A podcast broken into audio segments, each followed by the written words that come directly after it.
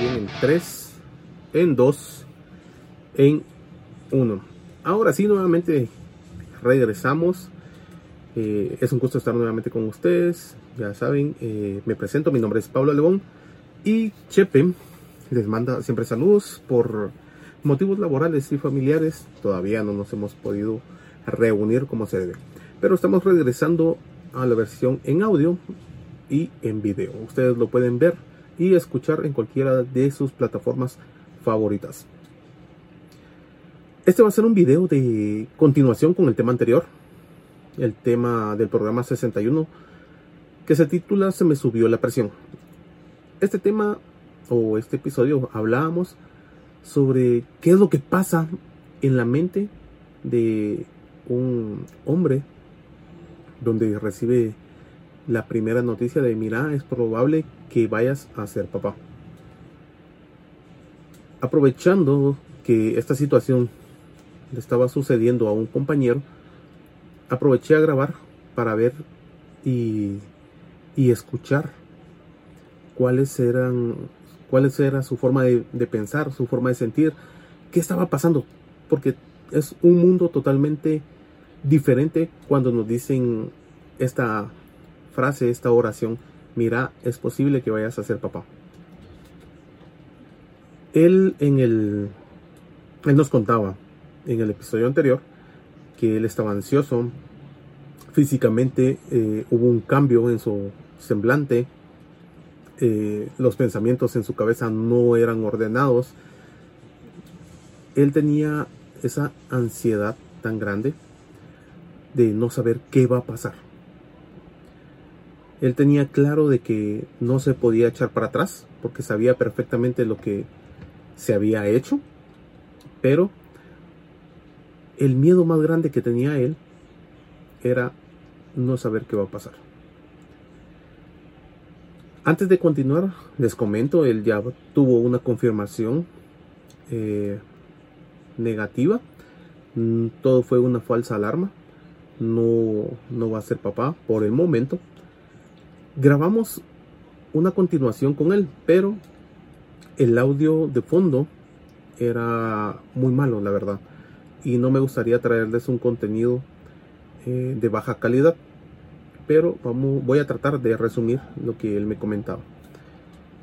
Platicando con él, me decía que la ansiedad eh, no se le quitó, pero sí disminuyó él pasó, incluso él celebró su cumpleaños, o no lo celebró, bueno, la festividad de su cumpleaños transcurrió en estos días donde él esperaba una respuesta.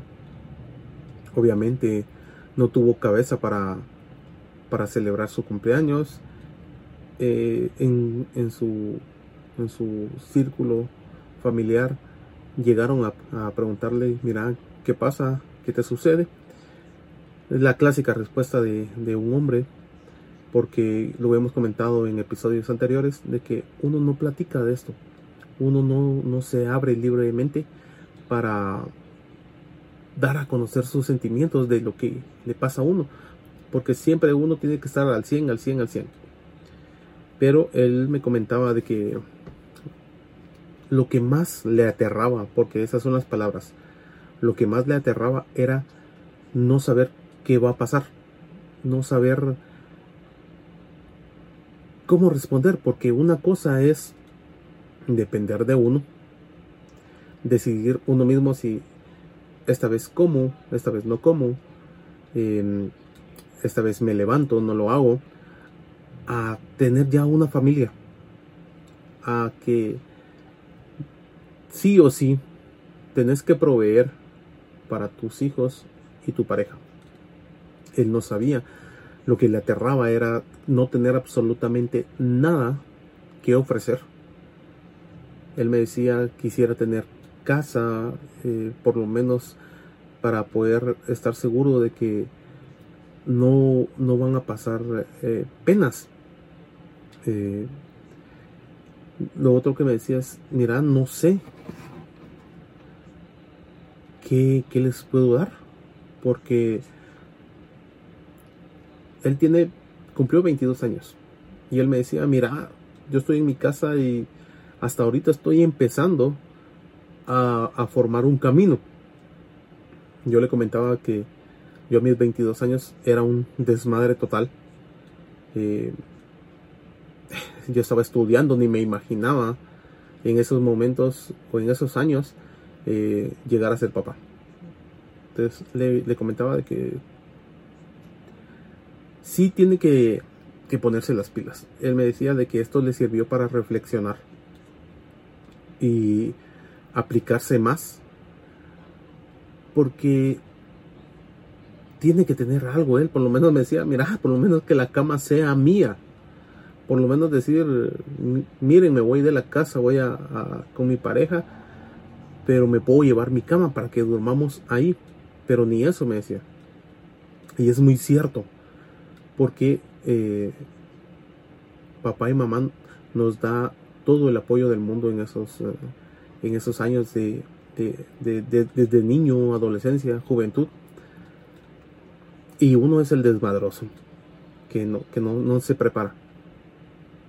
Yo le comentaba de que cuando yo fui papá no, no tenía mayor cosa preparada porque mis planes eran absolutamente otros, pero cuando ya se aterrizó la noticia al 100%, pues eh, ya mi pensar fue, bueno, manos a la obra, vamos a ver qué hacemos.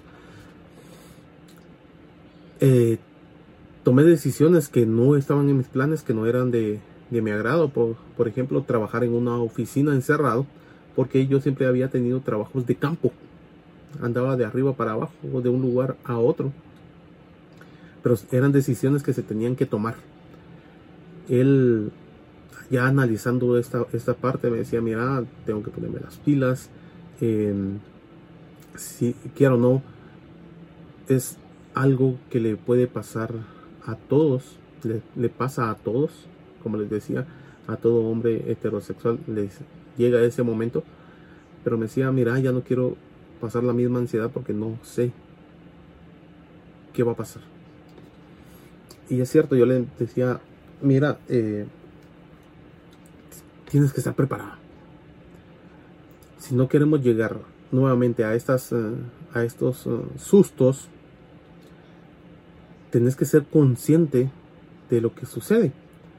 Porque imagínate vos con 22 años estás trabajando, gracias a Dios estás trabajando y más o menos tenés personas maduras que te van hablando en el camino. Y yo le decía, imagínate esos niños, porque son niños de 15, 16 años que ya traen a otra criatura a este mundo y ellos ni siquiera han terminado la carrera. Entonces le decía, mira, no puede ser. No, le decía, no lo tomes como regaño, no lo tomes. Simplemente hay que hacer conciencia. Hay que hacer conciencia de, de, estas situaciones. Él llegaba a un punto de decirme, mira, eh, yo creo que uno es desmadroso, pero a mí me hubiera gustado que me dieran un poquito más de, información y de confianza en mi hogar para poder hacer estas, eh, eh, hablar de estos temas. Porque en definitiva hay muchas de estas situaciones que se hacen a escondidas. Eh, lo clásico que pasa es, mira, cuando tengas un mes, le decimos, mira, no se nota, pero tenemos que hablar de eso. Cuando estemos en estas situaciones tenemos que hablar de esto. Tenemos que hablar con nuestras familias porque ellos nos apoyan. Tenemos que tomar estas eh, circunstancias, estas, estos eh, momentos con cabeza fría y vamos para adelante porque viene un nuevo ser a este mundo. Un nuevo ser que definitivamente no tiene la culpa, pero que tenemos que darle nuestro 100% a ese nuevo ser. Yo le decía, mira, ya montado en el caballo, pues tenés que estar pilas. Ya ah, le, decía a mí, eh, mi primer hijo, como dicen los, eh, los mexicanos, traía la torta debajo del brazo porque me cambió el chip totalmente y pude empezar a centrarme, centrarme, centrarme, aunque sea por, por, por momentos, eh, tenía esa, esa, esa garra, porque no les, no les voy a mentir, no es que yo de la noche a la mañana dije, uy chica, ahora soy un tigre, voy a ser un super papá y voy a construir casa, carros, sueldos. Eh, no, eso fue un, un paso a paso que se va haciendo, que se va teniendo, porque es mentira de que de la noche a la mañana puedes lograrlo. No estamos preparados para ser papá, nunca lo estamos. Puedes tener un, pequeña, una pequeña casita o puedes tener todos los fondos y recursos posibles, pero no estás preparado. Porque no hay un manual, así como lo mencionamos y lo repetimos y lo repetimos y lo repetimos. Lo único que está claro es que, tener que tenés que dar tu máximo. Nunca echarte para atrás. Nunca, nunca, nunca echarte para atrás. Tenés que cambiar ese, ese pensamiento. Y pues eh, esto se habla también, porque es cierto, no vamos a, no me voy a extender mucho en el, en el, en la parte de que, eh, como dice una serie, chocar carritos, despedirse, no, no se debe hacer. Cada quien es libre de hacer y deshacer toma sus decisiones, pero hacerlo de una manera consciente.